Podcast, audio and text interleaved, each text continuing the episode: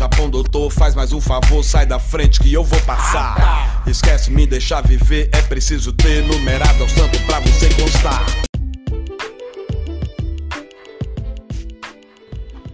Estamos começando mais um, meus caros amigos. E a gente, para quem sentiu saudade, tô de volta, sempre trazendo aí pessoas de alto quilates da, da, da, nossa convivência. Como diz o nome do, do, podcast, são meus caros amigos, caríssimos amigos.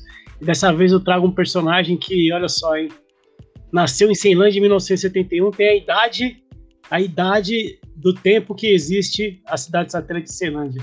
E durante quase uma década, é, ele mexeu nas bases do rap do Distrito Federal e do Brasil. Quase uma década é, mexendo na base. Depois ele transformou e a gente vai entender porque ele deixou um legado que até hoje pauta as trilhas da nova geração. Mora na expansão do setorial em Ceilândia, é flamenguista e nos seus próprios versos ele diz assim: Bolado sempre vou, sou Japão doutor, faz mais um favor, sai da frente que eu vou passar. Eu tô falando de Marcos Vinícius Moraes, mais conhecido como Japão. Fala, Japão! Opa, salve Lucas, beleza, irmão? Firmeza. Bom demais receber você aqui, meus caros amigos.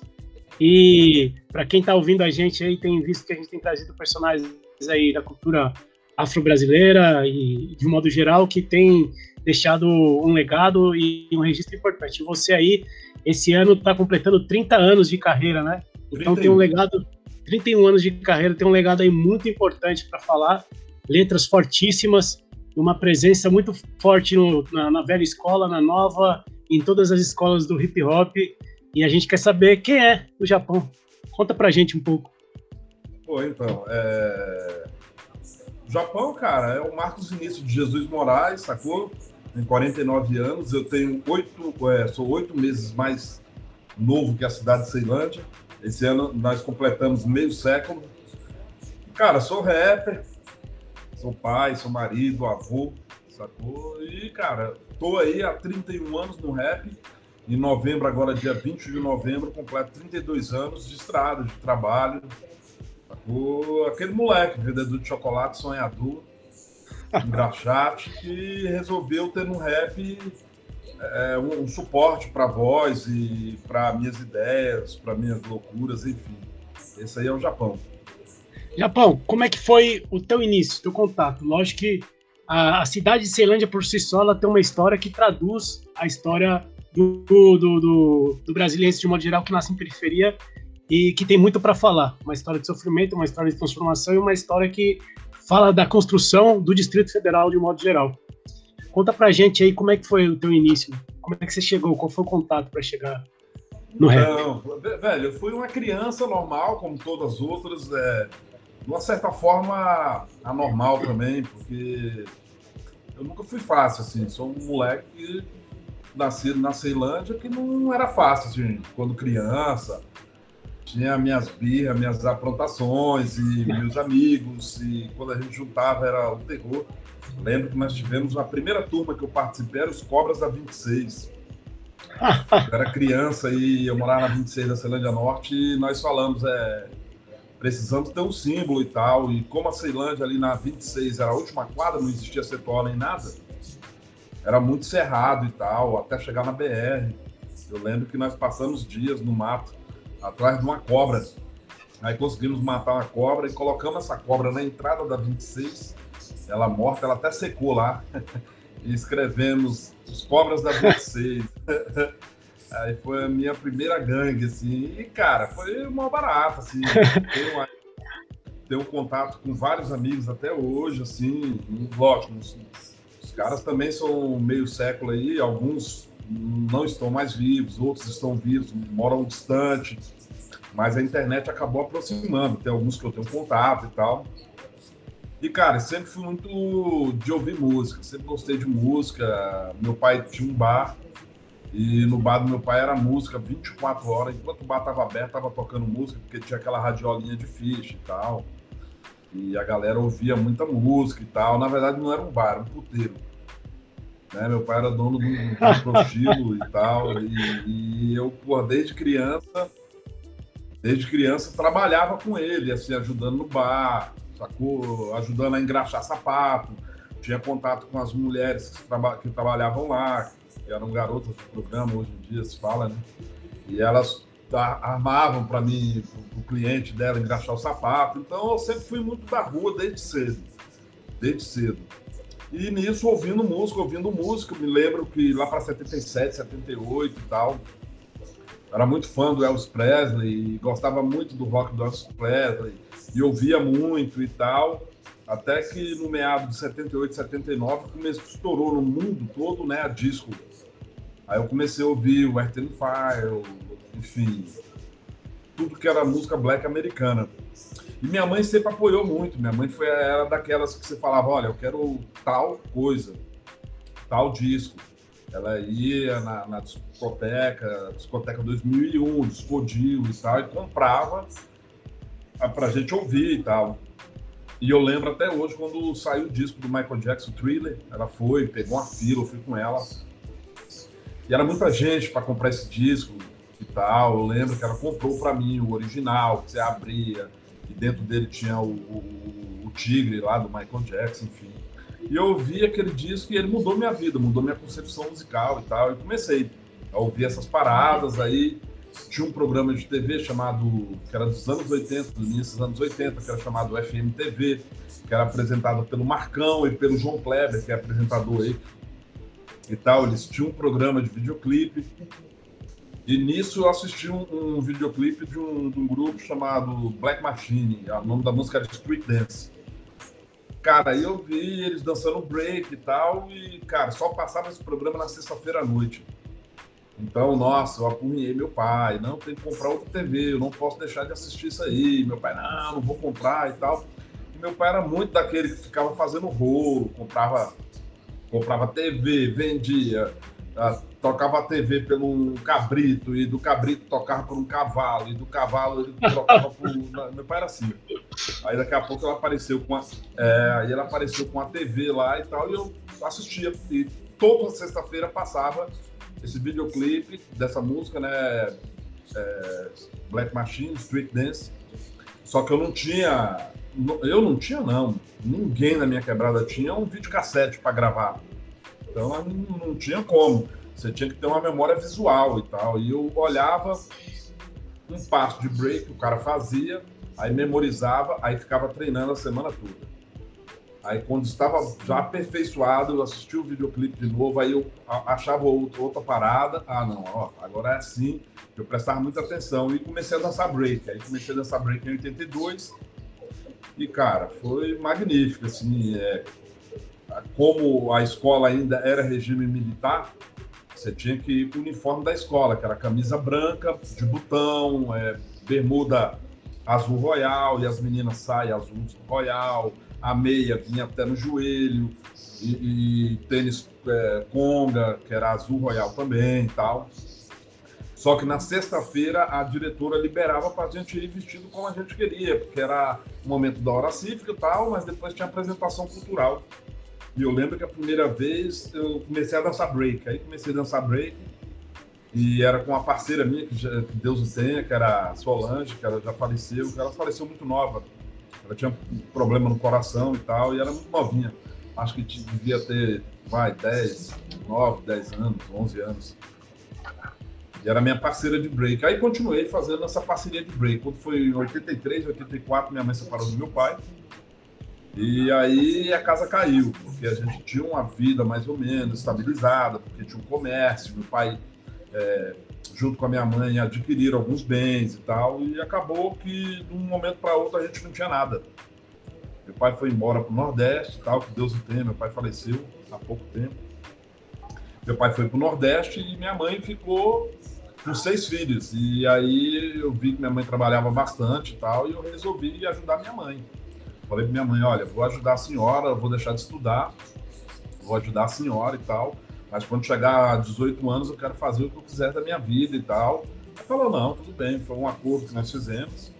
E foi assim, trabalhei de tudo na minha vida, trabalhei na rodoviária vendendo chocolate, grafei sapato, borracharia, vendia din-din, catava ferro velho, catava lixo, fazia tudo quanto era coisa para levar dinheiro para casa. Foi um momento de dificuldade, morava de aluguel, e daqui a pouco não dava mais para pagar o aluguel e Eu lembro que uma vez eu estava catando papelão, eu tinha um carrinho, aí ficava catando papelão e latinha para vender. Eu desci ali abaixo do setor, na QNO 11 e tal, e quando eu olhei uma movimentação muito grande, aí eu fui ver lá qual que era da movimentação, quando cheguei lá o cara falou, olha, estamos invadindo aqui, estamos invadindo e tal, que era a expansão do setor, né? Foi em 85. É, aí eu falei, cara, vou invadir também. Eu era moleque e tal, 14 anos. Aí eu vi que tinha um lote lá e eu demarquei esse lote. Fui lá e coloquei uns pedaços de pau, uns plásticos, umas paradas e tal. E corri para o setor que a gente morava na QNO 6, que era bem legal, porque a gente morava do lado da casa do Saboia, que era dono de uma equipe de som, era não, é dono de uma equipe de som gigantesca e tal. E todo sábado eu ia lá para lavar, para lavar a área dele, aí ele botava o som, deixava eu curtindo, e era bem legal. Aí eu cheguei na minha mãe, falei com minha mãe, falei, ah, mãe, invadiu um lote e tal, minha mãe não entendeu, falou, que loucura é essa, menino e tal? Eu falei, é, pra gente sair do aluguel, que a gente não consegue pagar o aluguel. Aí foi um dos momentos, assim, sofridos da minha vida. Pegamos, compramos plástico, lona preta e tal, aí conseguimos umas madeiras, colocamos uma em cada canto, fechamos, fizemos um teto maluco lá e tal. E a gente não tinha muita coisa também. Não tinha cama, colchão, essas coisas. Aí colocamos no chão duro e ficamos lá na expansão. Até que um certo dia. Até que um certo dia veio a polícia, veio uma galera lá para tirar, derrubar os barracos e tal. Minha mãe estava indo trabalhar. Eu também ia começar a catar os meus papelões e tal.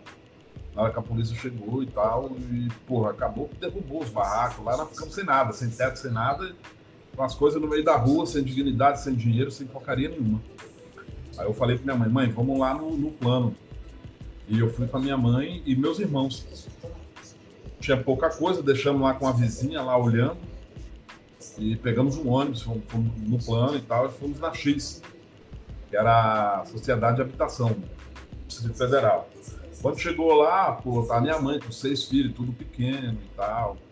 E nisso passou um cara e eu conhecia ele e tal, falei, oi, e aí, tal, beleza, tal. Ele falou, ah, o que, você tá fazendo aqui? Eu falei, pô, tô com minha mãe aqui. A gente vai ver aqui na X se a gente consegue um lote pra gente morar, que a gente não tem onde morar, tô morando na rua e tal. Aí ele falou, pô, mas você vigia meu carro, você não tá trabalhando hoje? Eu falei, não, não vi não e tal, porque eu preciso resolver esse negócio. A gente não sabe nem para onde ir, não tem nem passagem de volta. Eu lembro que eu tinha falado isso pro cara. Aí o cara falou, pô, vamos ali e tal. Falei, pô, você conhece alguém aí da X? Ele, não, vamos aí e tal. Daqui a pouco o cara colocou a gente numa sala. Quando chegamos nessa sala, o... ele era presidente da X. Eu não sabia. Aí o bicho, pô, trocando ideia, viu a documentação da minha mãe e falou: não, a senhora tem direito a um lote, vou dar um lote para a senhora. E deu um lote para minha mãe, da QNO 17, conjunto 57, casa 2. Moramos até hoje no mesmo local. Mãe mora lá, né, na verdade. Aí, pô, foi mal barato e tal. E aí, depois disso, foi muito doido, porque nós voltamos, ele deu dinheiro da passagem pra gente, deu dinheiro. Lembra até hoje que ele comprou um refrigerante de um litro, comprou um bolo. Aí nós sentamos ali, alegre, tava sem porra nenhuma, mas felizes, assim e tal. E começamos a comer o bolo e tomando coque, feliz da vida. E eu vi que vigiar carro me dava um resultado muito bom. Aí, cara, beleza, descemos para a expansão do CPO. Quando chegamos lá, fomos procurar esse lote. Quando chegou lá, o lote estava invadido por uma senhora e tal. Aí nós tínhamos que ir na delegacia, da parte e tal, para eles tirar a senhora. E a minha mãe resolveu: não, vamos tirar ela. Vamos rachar o lote. Ela mora na metade, a gente mora na metade e tal. E antes disso, nós moramos ainda na QNO 18. E foi uma mulher que eu conheci no meio da rua que ela falou: olha Enquanto vocês arrumam lá na 17 pra vocês morar, vocês podem ficar aí. Tem um barraco aí, era um barraco com madeira, assim. Eu lembro que nós pegamos a lona preta que sobrou e cobrimos por, por, por dentro do barraco, que era muita madeira, com muita fresta, e era muito vento. A expansão era descampada, era muita poeira e vento e frio. Aí eu fui, forrei e tal. Ficamos um tempo lá até arrumar o barraco da 17. Nisso eu comecei a trabalhar num, fui procurar um emprego na expansão do setor. Tinha um cara que era amigo das antigas do meu pai. Eu fui lá procurar um emprego, que era no açougue. O cara falou: Cara, você mora na onde? Morava na onde? Eu falei: Morava, morava na 26, na Ceilândia Norte e tal. Pô, ia muito na 26 e tal, tinha um cabaré lá, eu falei, ah, era do meu pai e tal. Então falou, pô, você é filho de Joaquim Barbudo? Eu falei, sou. Ele, ah, então vem trabalhar aí. Tu sabe desossar boi? Eu falei, eu só sei comer carne, eu não sei desossar nada e tal. Mas eu aprendo e tal. E o cara foi e me ensinou. Aí virei açougueiro. Aí comecei a trabalhar de açougueiro e tal. E nisso, para mim ganhar uma grana para comprar material para construir esse barraco, era muito doido, porque eu trabalhava muito, ganhava muito pouco. Só que aí o cara me falou: olha, à noite, todas essas lojas aqui tem um guarda só e eles estão precisando de um assistente para ficar junto com ele aqui, para evitar que as pessoas roubem e tal. Aí eu falei: ah, eu trabalho. Aí eu ia, eu entrava na, na, no açougue 8 horas da manhã, trabalhava até às 6 horas da tarde, ia para casa, tomava banho Aí descansava, deitava, dormia. Aí quando era 11 e meia da noite eu acordava, ficava de meia-noite às seis da manhã vigiando lá. Aí eu ia para casa, dava um, lavava a cara e tal e dormia essas duas horinhas para estar oito horas na açougue. Isso foi muito tempo da minha vida. Aí começou a clarear, começou a entrar um dinheirinho, minha mãe trabalhando de diarista e tal, com meu outro irmão que é padre, ajudava ela, ia, a minha irmã ia, enfim. E o meu irmão mais velho ficava em casa com os outros irmãos, levando para a escola e para não deixar a galera sem estudar e tal. Foi assim nossa vida até eu completar 18 anos. Completei 18 anos e tal, já estava com, já tava morando na 17, já estava com o nosso barraquinho lá. A senhora que estava lá morando, filho dela veio buscar ela, levou ela embora e tal, e nós ocupamos o nosso lote. Aí foi, aí eu comecei a trabalhar. Minha vida sempre foi assim Aí eu, pô, daqui a pouco eu tô. Tem um cara que foi, montou uma, uma, uma loja de material de construção, seu Niso. Aí seu Niso foi trocar ideia comigo e tal. Daqui a pouco seu Niso viu minha mãe falou, pô, conheço a mulher. Eu falei, minha mãe. Ela não é esposa do Joaquim Barbudo, mais uma vez. Todo mundo andava nesse cavaleiro. referência. Era, a referência era o puteiro do meu pai, todo mundo andava. Aí esse seu Niso chegou e, porra, conheço seu pai há muitos anos, e papapá. Você conhece alguma coisa de parte elétrica, de casa? Não conheço nada. Mas estou aí para aprender. Tal. Aí, pô, beleza, comecei a trabalhar com ele. Foi a primeira vez que eu tive carteira fechada. Foi o cara que falava para mim, pô, você não estuda, mas aqui você vai ter que ler. E tal. Então, todo dia ele comprava o jornal, ele comprava o Correio Brasiliense, Aí ele pedia para mim ler a parte política para ele. Ele era muito folgado, assim. Ele sentava numa espreguiçadeira, assim, ele lê a parte política. Aí eu lia todinho. Quando eu errava, ele volta. E eu ficava lendo e acostumei a ler jornal todos os dias. Aí a parte de esporte, eu lia, aí ele me perguntava para mim, você sabe o que significa isso? Não, não sei, ele me explicava. Aí era uma aula dentro do meu trabalho. Que barato. E ele, como eu lia muita parte política, muita parte cidade, comecei a me interessar por assuntos dentro da Ceilândia. As paradas de crime que estava rolando, e papapá, e a juventude que não tinha acesso à educação, à cultura, à saúde. Eu falei, cara, essa parada aí, velho, tá abrindo minha, minha cabeça para outros horizontes. Quando foi em 89, teve o primeiro concurso de rap. Fiquei sabendo, fui lá. Nisso eu tinha conhecido o DJ Mano Mix, foi meu DJ muito tempo e tal fui lá no Centro ele tava tocando. Falei, cara, que barato e tal. Aí daqui a pouco tinha outro cara rimando assim. Eu falei, caralho, olha que louco o rap desses caras e tal. Eu fui conversar com o Mano Mito, Mano Mito, quer entrar pro grupo e tal? Aí foi o meu primeiro grupo, Esquadrão M6. Eu entrei nesse grupo. Era Japão, MacB, Black Boy, Manalu, Taíde DJ Mano Mix. Era muita gente. Eles eram só. Só a nata. É, eles eram de Samambaia, eu, Ceilândia. Só que aí todo final de semana, final de semana, sábado, eu tava de folga, eu ia para lá para ensaiar e sempre me empenhei muito, muito. Quando foi duas, três ensaios, eu já tava sabendo já a letra dos caras, já cantava junto com eles e tal, já tava escrevendo alguma coisa. Aí participei do primeiro concurso de rap, fiquei em último lugar, foi muito doido. Né? Esse já era Esquadrão Emicísia? Não, no concurso de rap era só o Japão mesmo. Só o Japão. Já nem base. Aí depois quadrou MCs, aí a coisa começou a melhorar. Aí eu completei os 18 anos e falei pra minha mãe, mãe, eu quero cantar rap. Minha mãe quase infartou. Ela falou, porra, tem outra parada pra fazer e tal. Eu falei, mãe, eu falei pra senhora que o acordo era isso. Com 18 anos eu quero fazer o que eu quiser da minha vida e tal. Ela falou, beleza e tal. Eu falei, a senhora viu, eu dei um duro, trabalhei de office boy, fui vigia, vigiei carro, fiz tudo.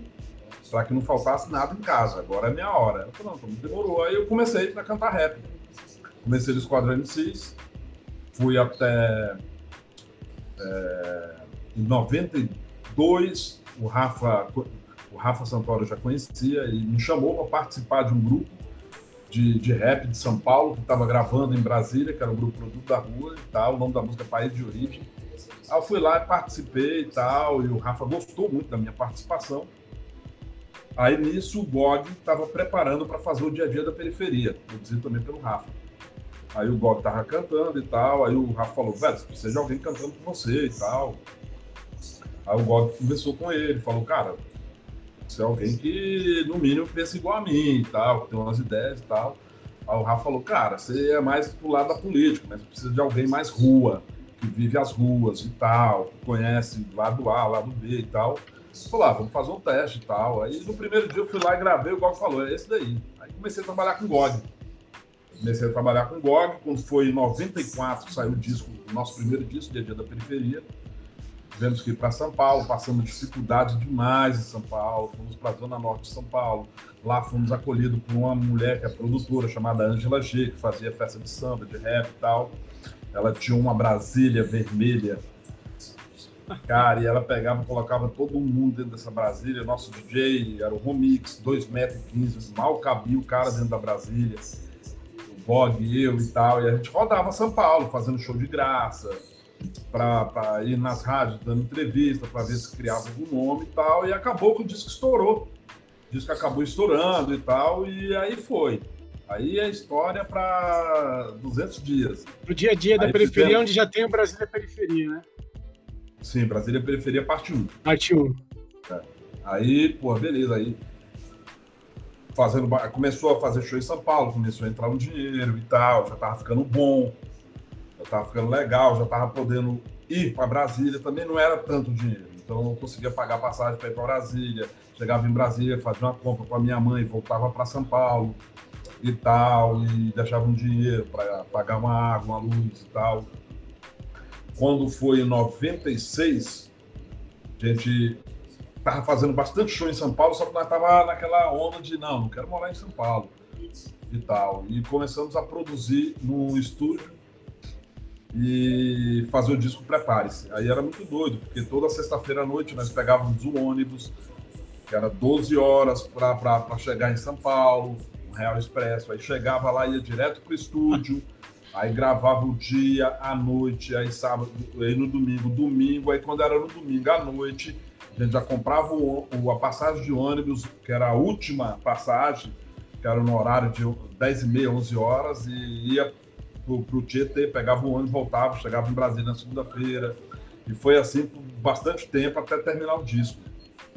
Quando terminou o disco, eh, prepare-se, aí saiu o disco pela New Generation Records, depois veio se tornar a, a, a Porte Legal e tal. E, e nisso, cara, começou a abrir os caminhos. Começamos a fazer bastante show e tal. Aí chegou um momento que não dava mesmo, tinha que morar em São Paulo, não tinha como.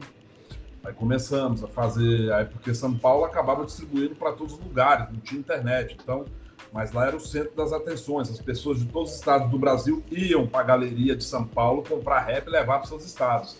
E nisso a gente começou a ser divulgado em todos os estados, começamos a viajar, aquela primeira viagem de avião, que era muito caro, que preto não entrava, que pobre não entrava, e pô, começamos a frequentar aeroportos, enfim, começamos a trabalhar bastante Aí quando foi em 98, fizemos Das Trevas à Luz.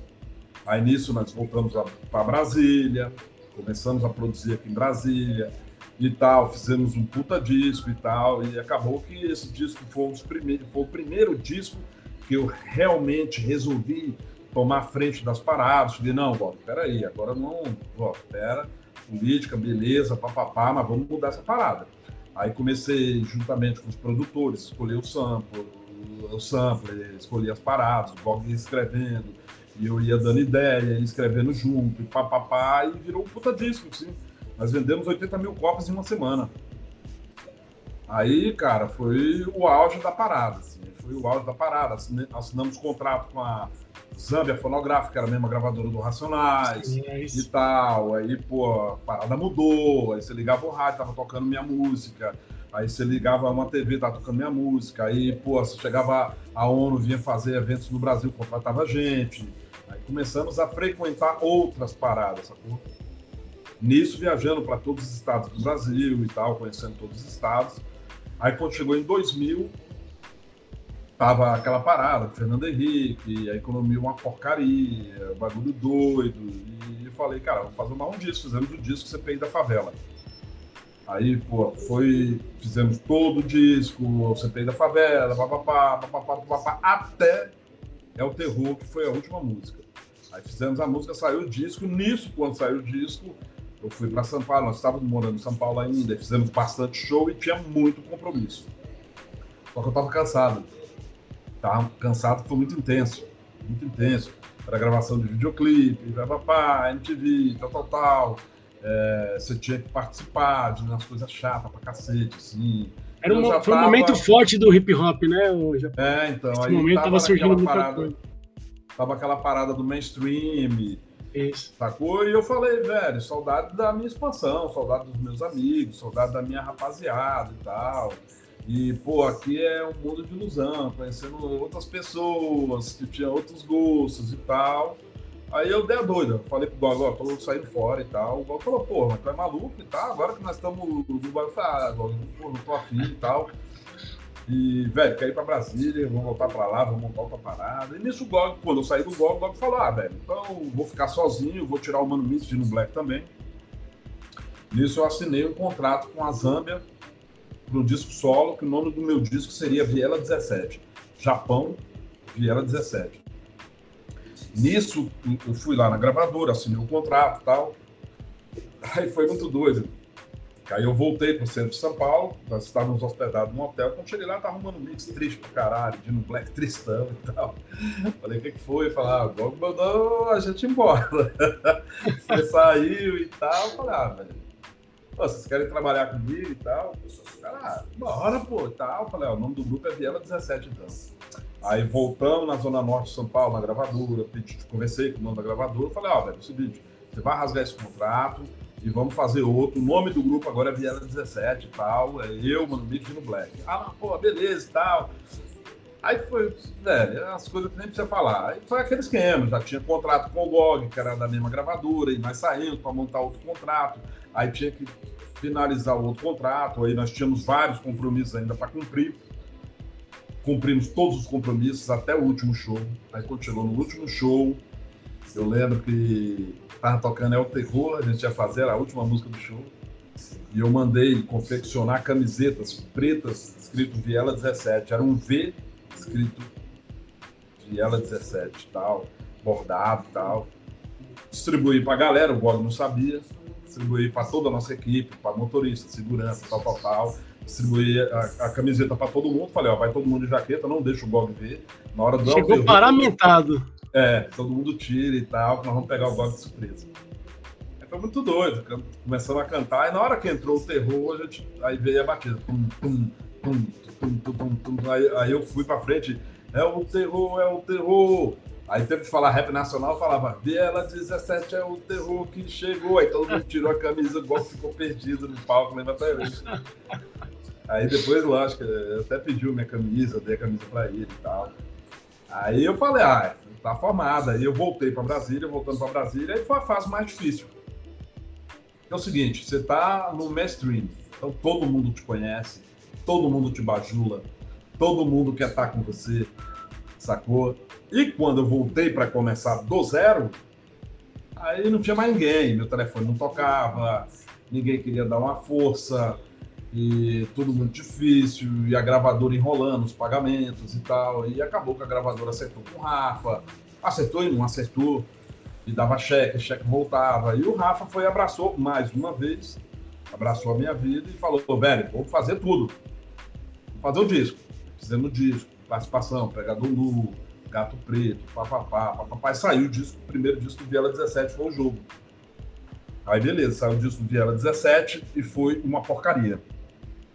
Ninguém entendeu o disco e tal, é, é, porque a galera acostumada a ver o Japão falar de política e tal, tava falando da Ceilândia, de crimes, é, de sacanagem, de, de, de, de, sacanagem assim, sacanagens proferidas à minha pessoa, por falta de respeito, de como era esse lado sujo do jogo e tal, e a galera acabou não entendendo disso. Uma música só tocou, mas fizemos pouquíssimos shows e tal. Nisso, o Mano Mix saiu fora, montou uma parada gospel, Dino Black saiu fora para fazer a onda dele e tal. E eu resolvi parar de cantar rap. Falei, ah, já deu e tal, não vou ficar insistindo nessa porcaria. Aí fui trabalhar em uma instituição, no Grupo Atitude, fazendo umas paradas, mas tudo envolvendo hip hop. Aí beleza, aí acabou com uma empresa internacional, falou, pô, você quer morar em São Paulo? Então eu falei, ah, já morei, vamos lá. Fui morar em São Paulo. Nisso fui, fiz esse trabalho com essa empresa e tal, e eu tava na Zona Leste. Até que um dia apareceu o Rafa na minha casa, com um gol quadrado, cheio de aparelho. Ele me achou, velho.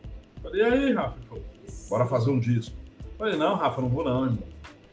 Tô cansado. Ele falou, velho, eu vim de Brasília pra cá dirigindo pra você falar que não vai fazer um disco e tal. Aí, pô, beleza. Aí peguei as coisas, fui colocando no barraco. Aí eu falava pro Rafa, ó, aqui quando chove é uma merda, cheio de goteira. Aí fui separando os aparelhos, cada um num canto pra não molhar. E tá começando a trabalhar e eu fiz o Alheio Chora Seu Dono.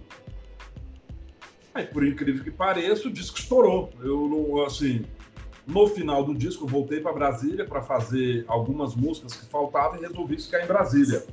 Saí dessa empresa lá e tal, que não era para mim, escritório, gente falando que eu tenho que fazer, que eu não tenho que fazer e tal. Falei, ah, vou sair. Saí, vim para Brasília para terminar o disco, aí finalizamos com vamos lá pro baile, só curto que é bom e tal. Mas também, assim, fizemos por fazer, tal, para se manter dentro do hip hop. Aí acabou que o disco virou, aí bombou, tal, só curto que é bom, todo mundo cantando. Inclusive canta até hoje no show, não tem como não cantar ela, não tem como não cantar Vamos Lá Pro Baile, não tem como não cantar é, é, é, é a música que eu fiz com o Rap Hood lá, o Bonde Prossegue, porque ela também entrou pro CD do Caldeirão do Hulk, é uma história mais à frente e tal. Aí nisso não parei. Em 2009, fiz o disco lá no Morro, dei a doida, falei, Rafa, eu vou fazer o disco com outras pessoas. Aí fiz com Ariel Feitosa, papapá, com a galera, tava trabalhando com a gente, Cláudio, Carol, você tá ligado? Essa galera. Gerson. É, começou a trabalhar com a gente, fizendo esse disco, que é um disco muito bom, tem várias participações maravilhosas, muito mas bom. também não foi lá essas coisas. Participação do Nasce Luz, participação do GOG, participação de uma porrada de gente. Mas também não foi lá essa parada. Nisso, conheci a Dani, ela morava em São Paulo, veio para Brasília, casamos em 2011. Aí ela tomou a frente da parada. Quando foi em 2013 para 2014, saiu o disco é, 20 de 40, e depois não paramos mais. Aí já quando a Dani, casei com a Dani, montamos a Viela 17 Shop, começamos a fabricar materiais, vender materiais e tal. E, cara, estamos aí. Aí, finalizando essa parada. Agora estou preparando um disco novo, preparando um disco novo, com outra história, gravamos DVD, fizemos várias outras paradas. Aí eu, porra, é, montei um disco na minha cabeça. Aí eu, porra, não, Ceilândia 1971, cada faixa, uma participação, é Dexter, MV Bill, papapá, vários amigos em cada faixa e tal. Aí me veio a pandemia. Aí eu falei, ah, então não vou fazer mais nada. Falei, é, cancela tudo. Aí tive que fazer, ser criativo. Aí comecei a gravar videoclipes dentro de casa, com celular. Eu aprendi a editar. A Dani comprou um curso para mim de edição. passei a editar meus videoclipes e tal fazer algumas lives e tal, e agora estou aproximando o momento de, de retomar essa parada. Estou esperando, esperando baixar um pouco a pandemia. A única coisa que eu posso dizer para a galera, coisa, tem muita coisa na cabeça, muita coisa no papel. Depois que a gente jogar isso aí, vai render um, um, bom disco. Olha aí. É, um bom disco. Quero fazer um novo DVD. Quero terminar o meu livro, falta pouco. Sim essa história que eu estou te contando, mas tudo em detalhes e tal, e vai ter muita coisa legais.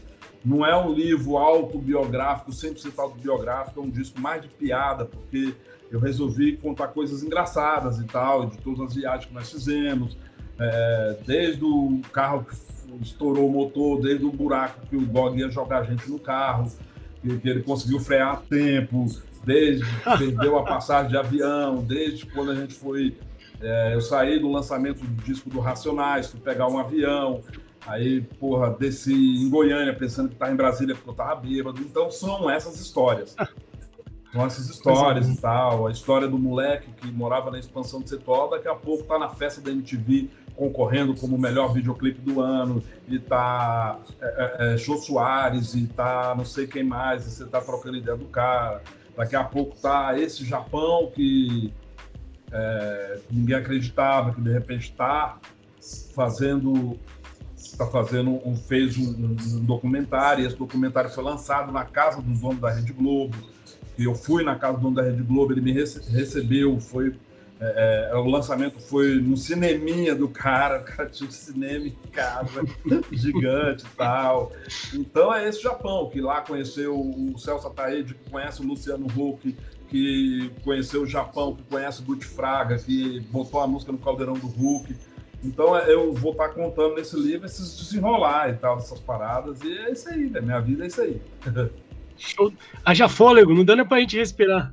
É. Ô, Japão, é, diante dessa história aí que escreveu e, e, escreve ainda, tanta importância singular na história do hip hop brasileiro e do Distrito Federal, é, tanto é que recentemente teve uma fala do Dexter Oitavo Anjo, ex-509, para quem não sabe, quem está ouvindo aí, é, fazendo reverência a você, mostrando o máximo respeito e da vontade dele de fazer uma letra contigo que Tá, em breve vai sair do papel essa promessa aí. Entre outras, Mano Brown já deu declaração falando da sua importância também fundamental quando o, é, grupo do GOG, que você foi uma peça-chave para que o, o CPI da favela, o dia a dia da, periferia pudesse fazer o sucesso que fez Trondoso, né? E ah. entre outras uh, celebridades que reconhecem. O Taí, de uma vez, na praça, na Praça do Cidadão, né, na, na Ceilândia, o show que a CUFA é, promoveu, no palco, o próprio Taíde fez essa reverência e falou da sua importância para a história do hip hop. Em tempos de modificação, né? Você, você começou lá com aquele hip hop que era a base do hip hop da escola, da velha escola, chamada velha escola, que era um hip hop de protesto para falar as mazelas da periferia, as mazelas do cidadão periférico, é, da polícia, da relação conflituosa da droga na periferia e a relação com a, com a repressão. E o, o hip hop ele foi se transformando, né? Hoje nós temos aí diversas formas de, de, de se expressar no rap, não só o hip hop, o rap também, né? Hip hop são os três elementos. Mas o rap, as letras foram modificando, a intenção das letras foram modificando. Como é que o, o Japão, que é essa figura importante, respeitada para a velha escola, enxerga essa transmutação do hip hop hoje em dia e do, do rap? E se você consegue lidar numa boa e, e, e fazer essa mudança também, junto com o rap? É, na verdade, eu sou um cara que eu durmo tranquilo. Eu tenho consciência do que eu faço, tenho consciência do que eu acredito, da música que eu acredito e tal. É, essas referências aí, como Mano Brown, como Taíde, como Criolo, como MV como Dexter, como Douglas de Realidade Cruel, são pessoas que são próximas, então eles são meio suspeitos de falar de mim, sabe? E, assim, nós temos uma amizade em comum, é, é, ela vai, vai além do rap, sacou? A gente senta, troca ideia, é, já fui, lógico, muito próximo a todos eles e tal, dessa referência do Dexter aí. Essa música já foi desenrolada e tal, a gente já está é, finalizando já essa ideia de como vai ser e tal.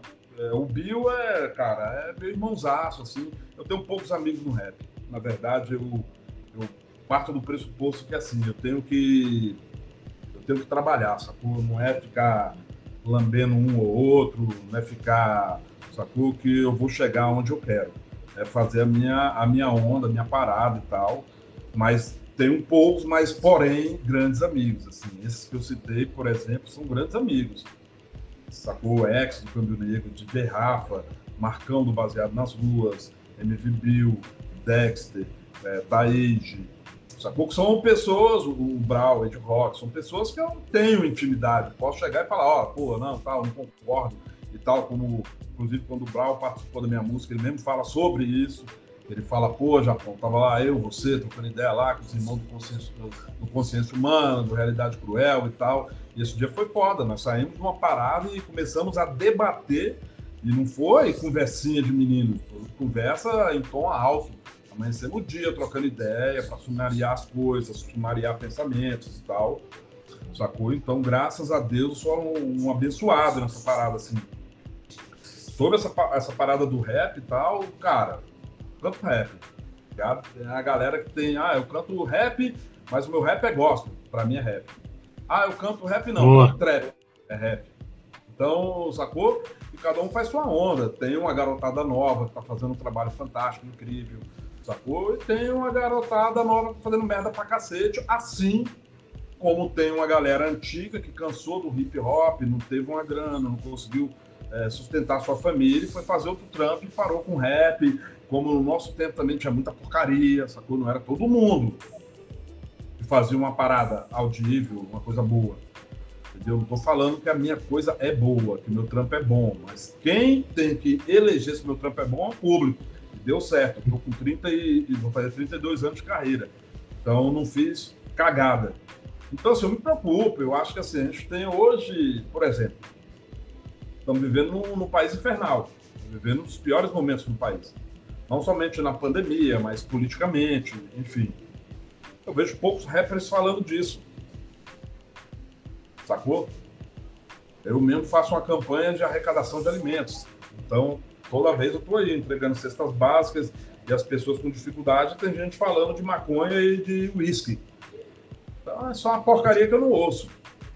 Ah, você tem algo contra? Tem pra caralho pra caralho. É o tipo de coisa que eu não ouço. De hipótese alguma. Entendeu? Ah, você respeita? Eu respeito o indivíduo. Né? Eu, fui, programado morou, tipo, para respeitar o indivíduo. Respeitar as pessoas. Mas não foi de abaixar a cabeça, de concordar com tudo, não. Ah, mas esse cara já fez sucesso e tá cantando. Ah, se é merda, é merda. Não tem que ter esse caô, não. Então, assim, eu acho, eu acredito no futuro do hip hop, se ele fizer igual o PT. Aliás, se fizer igual o PT, não. O hip hop e o PT tem que fazer a mesma coisa. Voltar para as bases. Muito aí, bom. aí eu volto a acreditar. Aí eu volto a acreditar. Não acredito no PT, entendeu? Até é muito duro falar isso, mas no hip hop, no rap que tá aí, eu não acredito 100% não. Enquanto não voltar para as bases, vou te falar a real. Boto fé. Ô, Japão, estou muito contente de poder trocar essa ideia com você. Eu passei um, um curto período, mas para mim muito satisfatório convivendo contigo, quase que diariamente. É, você faz parte do meu imaginário da minha infância, porque em 1989, 1990, tive a felicidade, inclusive quero vou dedicar esse episódio para ele. Tive a felicidade de meu pai levar eu e meu irmão para conhecer o Racionais no primeiro show do Racionais, hein? Sim. aqui em São Paulo, Racionais e Itaíde. Foi o primeiro show que eles fizeram fora da, da, da, da São Bento. E logo depois o meu irmão entrou para ouvir de cabeça o hip hop que estava iniciando ali no final da década de 80 e 90, e foi com ele que eu descobri o CD Dia a Dia da Periferia. Então, você, o Gog e toda essa galera da, da, da velha escola fazem parte do meu imaginário da minha infância e, e fez a gente da periferia, eu sou da, da, extrema, da extrema zona leste é, de São Paulo, crescer com mais com uma autoestima elevada, sabendo de onde é, sabendo de onde veio, olhando de cabeça erguida. Então, eu quero te agradecer por você dar esse seu depoimento, falar da sua história, que é muito bom para nós nesses tempos tão difíceis, né? Se fortalecer cada vez mais com histórias como a sua. Então, quero deixar dedicado aqui para o meu pai, para o meu irmão, que são pessoas referências, e queria que você desse um final aí para gente, falando aí um pouco, é, uma mensagem para a galera, para a gente atravessar esse momento de, de, de equilíbrio mental, né? É, então, é, é, para o seu pai, eu desejo vida longa para o seu pai e para seu irmão. Aí. Muito obrigado por trazer você para o nosso mundo. E você é um cara que eu tenho um respeito muito grande, até por sua trajetória como pessoa e como atleta, não somente como atleta, mas como pessoa e como atleta, e como pai. Porque eu sei da sua caminhada, eu sei da sua resposta, você é um cara de resposta. E, e irmão, vou te falar a real, Lucas. Eu acho que assim, é, o que vale é a consciência. Agora, se as pessoas não tiverem consciência não tivemos a noção que o Brasil é um país de trabalhadores, um país braçal, na qual dependemos de indústria. Nós precisamos de indústria no país, não precisamos de, de, de empresas, não precisamos de bancos, entendeu? Então, o Brasil tem que voltar às raízes de, de, acreditar e de se assumir um país de trabalhadores, sacou? Que, que, que acredita na mão de obra, que acredita no trabalho, sacou? Para a gente dar um, um, um, como eu falo, 360, né? Um, um carpado aí, um mortal carpado twist. Para a gente conseguir virar essa parada, a gente vai ter que fazer isso. Do jeito que está indo aí, você vê, Nós estamos numa pandemia onde a maioria dos jovens não acreditaram no poder da pandemia, eles não respeitaram a norma de distanciamento, fizeram festas clandestinas e hoje eles lotam a UTI. Perdão. Hoje eles lotam as UTIs. E esse jovem, como ele tem um, um, um porte físico e uma resistência maior, ele fica mais tempo nas UTIs. E nós estamos hoje com São Paulo com uma fila de duas mil pessoas esperando um leito de UTI. Estamos com Brasília 150 pessoas, da sua grande maioria idosos, que foram infectados por esses jovens esperando o leito de UTI. Então isso não é proceder. Então isso não é proceder. Então precisamos é, é, é, voltar no tempo e começar a ver as palavras, interpretar bem essas palavras, sacou? É tipo você chegar hoje e falar sobre questão de, de, de, de, de consciência. Consciência é consciência, irmão. Não adianta você falar de consciência negra se você despreza o preto. Entendeu? Não adianta você falar de consciência, de consciência negra, bater no peito, você vê um preto na rua passando fome ou com cachimbo de crack, para ele e para você ele é inimigo. Então não adianta. Então nós precisamos rever um monte de coisa. Não adianta voltar votar numa esquerda aí que não votou nas, nas raízes, porque a esquerda errou também. Entendeu? Quando os caras estiveram no poder, eles acharam que era o, o, o, o pica, a base de tudo, e começaram a humilhar o, povo, o próprio povo dele, entendeu? Eu mesmo já vi várias fitas dessa daí. Então, assim, é a hora das pessoas rever todo esse conceito, botar realmente a consciência na cabeça e ver o significado das palavras. Tamo junto, porra, é tamo junto. Você tá entendendo? Tamo junto, é tamo junto. Ah, estamos no mesmo barco? Não, não estamos no mesmo barco. Uns estão de, de, de navio, outros estão em iate, outros estão de canoa, outros estão morrendo afogados. Então, começar a botar o pingo nas letras, sacou? Para a gente ver se a gente consegue avançar um passo. Nós era um país no desenvolvimento, agora se tornando mais uma vez um país subdesenvolvido. Então, para você dar uma esticada nas pernas aí, como o Lucas é experiente, sabe muito bem o que é correr, tem que ter pulmão, tem que ter pulmão, tem que ter resistência, tem que acreditar, sacou? Aí sim vem os ensinamentos de Marighella, você tá entendendo? É, é, você tem que se cuidar, cuidar da saúde, cuidar da sua resistência física e, e, e a maioria das vezes quando ele falava das armas, ele falava se preciso for. Só que esse se preciso for era cortado. Então todo mundo falava, ah, é o cara que é arma, que é revolução armada. Ele falou, se preciso for. Se preciso for. E, e o que acontece? Hoje, a maioria das pessoas que falam mal de Marighella, por exemplo, que se preciso for, pegamos as armas para fazer revolução, são as pessoas que são a favor hoje da liberação das armas são os mesmos que falam Perfeito. mal. Então, assim, é, é, eu hoje mesmo, quando eu vejo um cara de direita que votou nessa porcaria desse presidente, vai falar para mim: ah, isso aí era um terrorista. Eu falei: terrorista é você. O país passando fome, você pedindo para comprar arma mais barata. Quem é terrorista? Você tá entendendo? Então, esse é o ponto de partida: é voltar para as raízes. Tanto a política de esquerda, tanto o, o rap nacional, o hip hop em si, entendeu? E várias outras vertentes, a pessoa, o ser humano, voltar para a raiz. Senão, não vai resolver. É guerra civil. Boa, muito boa. É isso aí. Esse é mais um, caros amigos. Falamos aqui com o Japão. Esse é história maravilhosa e eu agradeço muito. Valeu. Valeu, irmão. Eu que agradeço aí. Tamo junto aí. Se precisar, Lucas, tá ligado. Cê é irmão. É nóis.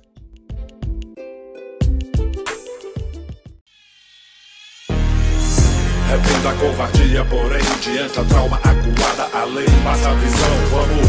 No 12 fechadão segue vence, Ramilu é pouca peça que tem, é isso.